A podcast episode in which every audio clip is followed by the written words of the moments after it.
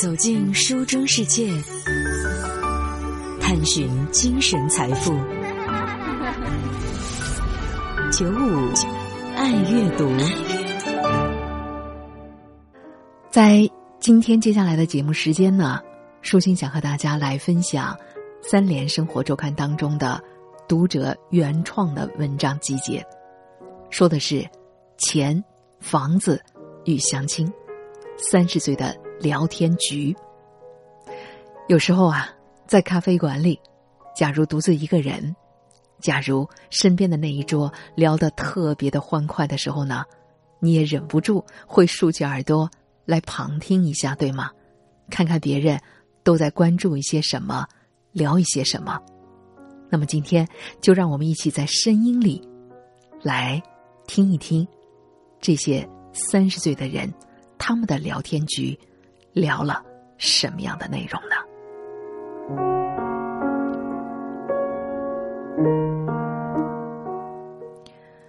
对于就地过年的未婚有未育的人士来说，今年的春节好像意味着一个又一个的局。三两兄弟或是闺蜜、大学同学、相熟的同事，约着一起吃饭、唱歌。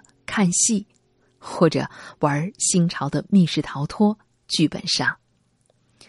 不同于这些热闹的活动，小佳别出心裁的组了一个挺素的局，纯聊天的局。在一家氛围舒缓的静吧里，我们两男三女围坐在一个圆桌的边上，从晚上的九点一直聊到了店铺打烊。两男。分别是大刘和阿杰，三个女的呢，分别是我、小佳还有安安。我们呀是大学同学，毕业之后进入到不同的行业，也拥有了各不相同的职业身份。小佳和我跳进了媒体的火坑，安安去了一家大型银行的总行，大刘在一家名头还挺响的国企做了行政。阿杰成了一个兢兢业业的公务员。记得上大学的时候呢，偶尔会跟朋友去酒吧，一群人在包间里玩什么真心话大冒险，借着桌子上旋转的空酒瓶壮胆，扭扭捏捏的回答一些让人脸红心跳的问题。不过，大多数的话题呀，都是有关恋爱经历、情感八卦的。所以不时会掀起一阵不怀好意的起哄。但是，到了奔三的年纪，大家伙儿再聚在一起聊天，这画风完全不一样了。话题啊，高度集中，不是讨论金钱和房子，就是交流大龄未婚青年普遍的婚恋问题。而大家提问和回答也都是简洁明了、开诚布公。既不怎么含蓄，也不怎么遮遮掩掩，所以坐下来了以后，小佳是单刀直入，抛出了第一个问题：“嗨，都说说你们拿了多少的年终奖吧？”我啊，拥有非常清晰的职业收入的认知，深深的知道自己的年终奖大概率是垫底的水平，于是率先举手。坦诚的说出了一个可怜巴巴的金额。再接着，小佳、阿杰和大刘依次说了几个数字，大家一边听一边和内心的预期比对，最后默契的一起看向了安安。在以年终奖高而闻名的银行工作，安安毫无疑问是年终奖最高的那一个。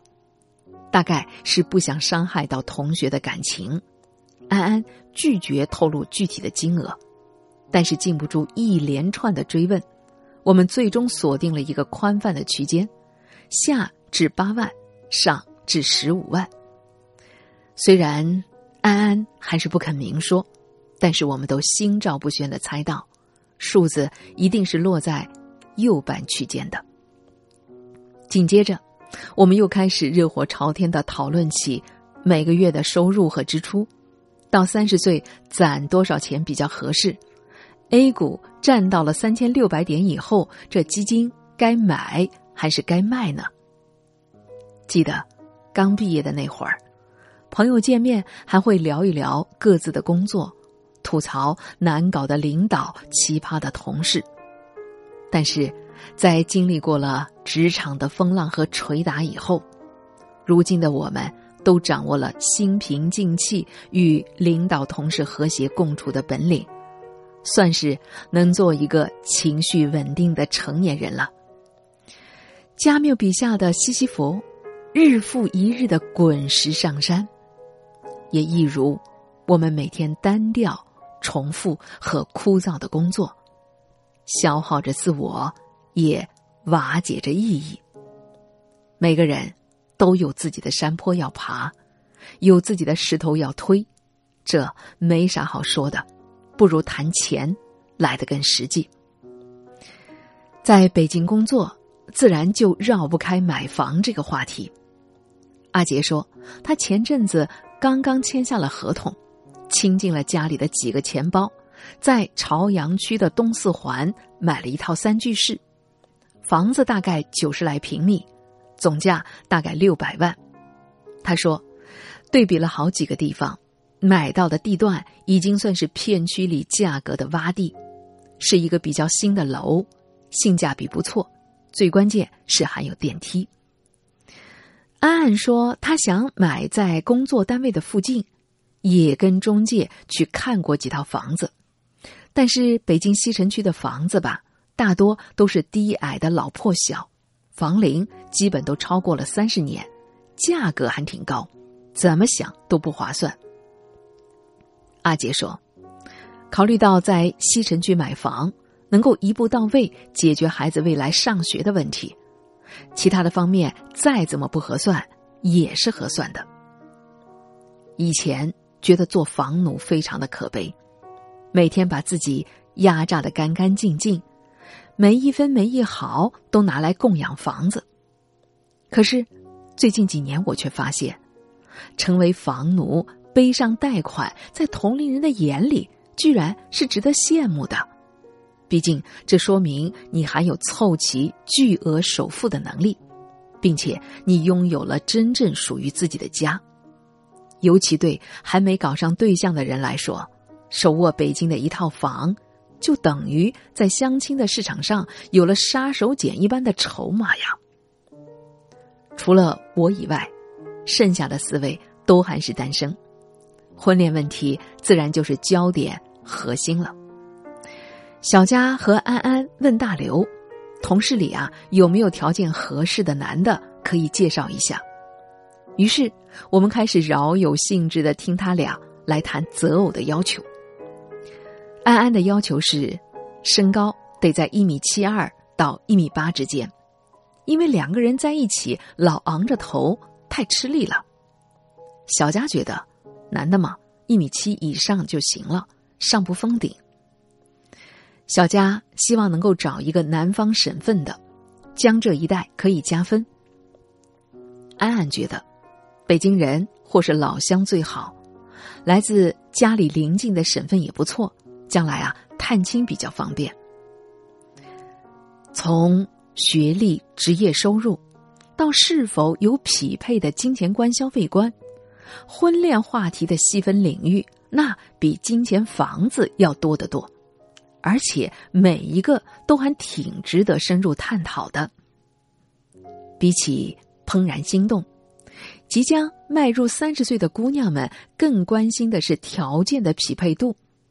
渴望的是一场没那么费劲儿、势均力敌的婚姻。小佳说，在这个年龄找对象，大家心知肚明，那是奔着结婚去的，所以啊，节奏的把握最重要了。太快了吧，心里没底；太慢了，你又等不及。转眼都快到凌晨两点了，店员委婉的提醒我们。店铺就快打烊了，我们意犹未尽，结束了这场聊天，各自拿出手机叫车，在有一搭没一搭的聊天里，根据司机应答的快慢送别彼此。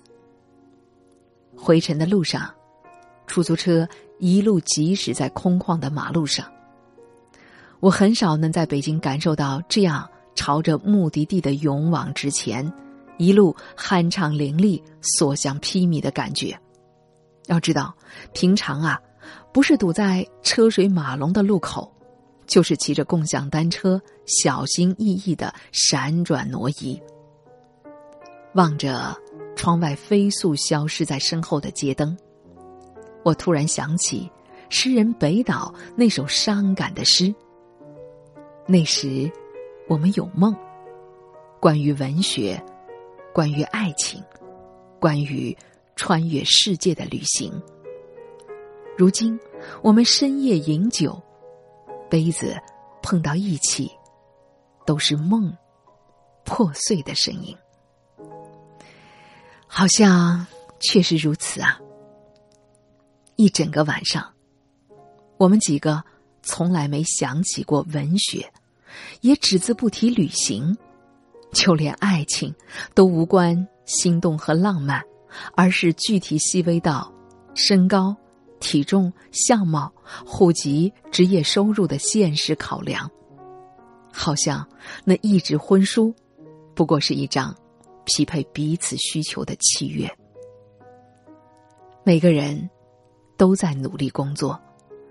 希望在城市坚硬的水泥地板上凿出一丝缝隙，然后扎根、立足、生长。这份愿望不是面临金钱、房子等现实的壁垒，就是受制于独自漂泊、孤独无依的恐惧。每天从睁开眼开始，就被驱策着向前奔跑。好像只有赚到足够多的钱，才有留下来的资本和底气。所以，谈论文学、旅行和爱情是奢侈和不合时宜的。所以，大家只关心金钱、房子和相亲。我们应该厌恶这样的市侩现实吗？忙着捡六便士，忘记了头顶月亮的自己吗？还是应该指责这个让我们焦虑迷茫、把月亮遮起来的时代呢？这个问题真是难以回答，而且无解。在不同的年龄段，考虑这个年龄段该考虑的事儿，这好像是一种必然吧？身边的人，看看。都如此啊，几乎没有谁能够幸免。凭一己之力，怎么与周遭的环境去抗衡呢？而且，抱怨时代既不能够改善目前的状况，也不会让自己活得更开心。这人生，就像不断的打怪升级，关关难过，关关过啊。而且，对于大多数。没有出生在罗马的人来说，通往罗马的道路注定不是一条坦途的。说实在，也曾经幻想过，攒到一笔足够的钱以后，就辞职，到面朝大海、春暖花开的地方开一间民宿。可是，一来害怕失败，二来吧，这种田园牧歌式的生活。或许不过是我一厢情愿的意淫，背后的艰辛，说不定远远的超乎想象呢。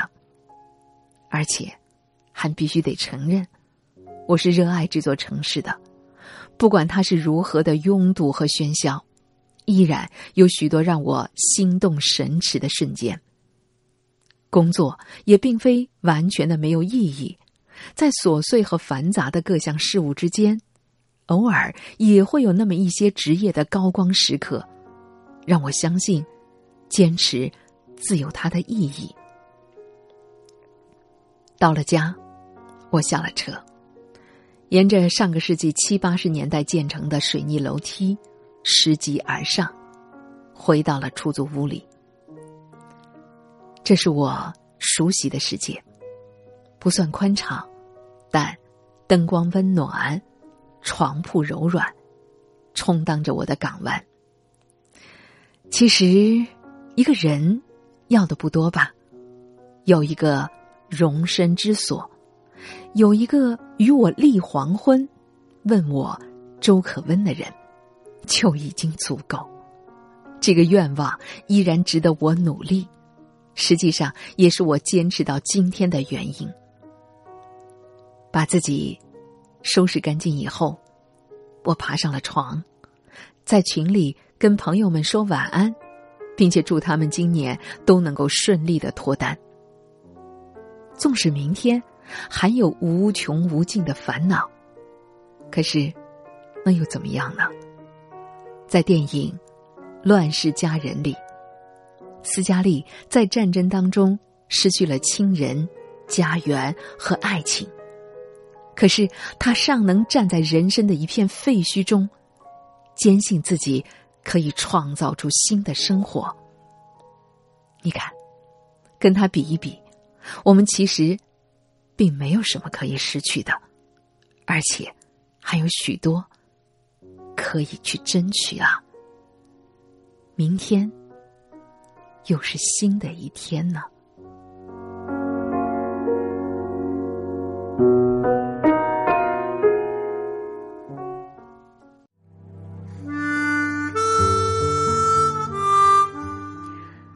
生命中，应当拥有诗歌。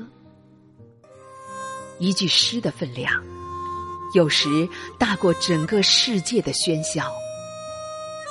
有没有那样一首诗，在你的心底正轻声吟诵？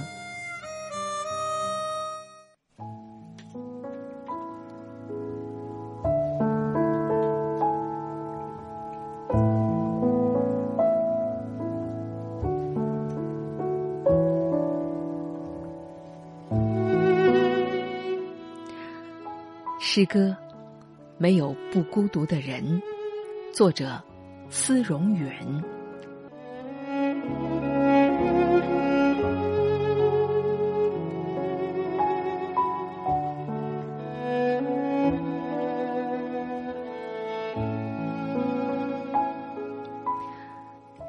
没有不孤独的人，尽管我们走在同一个世上。道路是他人的道路，也分别是我们自己的。没有不孤独的人，尽管我们走在同一个城市，看窗外的同一场雪，在他行将消逝之际，我们对寂静的理解总是千差万别。出现在同一个舞会，没有舞伴的时刻，却总是更多一些。在两个下午，你和我在同一间咖啡馆，陷入相似的安静时刻，阅读同一本书，手指将同一页翻向它的背面。在同一件美丽事物的面前，我们的两次惊叹，如同相距遥远的涟漪，发自大湖渺茫的两端，历久才会波及。而我们在这短暂漫长的时光中，消磨自我。却从未洞悉时光那迷人的疏忽，甚至我们遇见过彼此，在偶然的池塘，或必然的隧道，甚至在梦中，同一片星空之下，我们去过同一个地方，只是从未结伴而行。正是在这亲密的黑暗之中，我看见事物相互接近的可能。一面镜子没有照见另一面镜子，只因我们没有把光投入其中。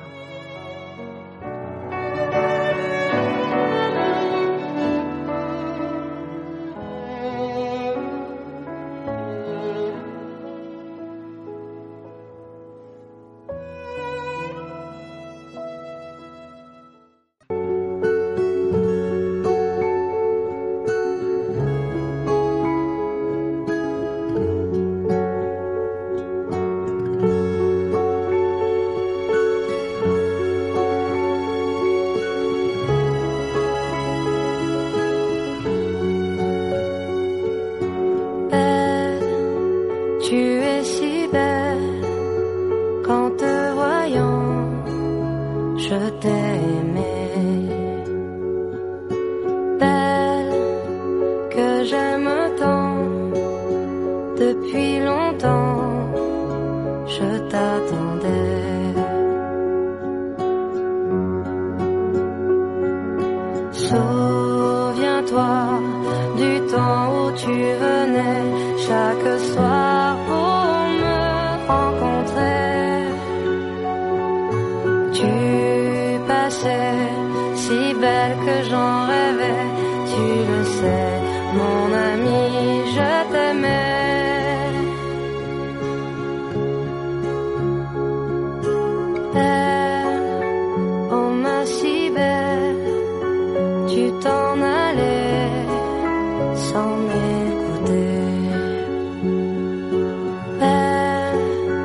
je t'attends.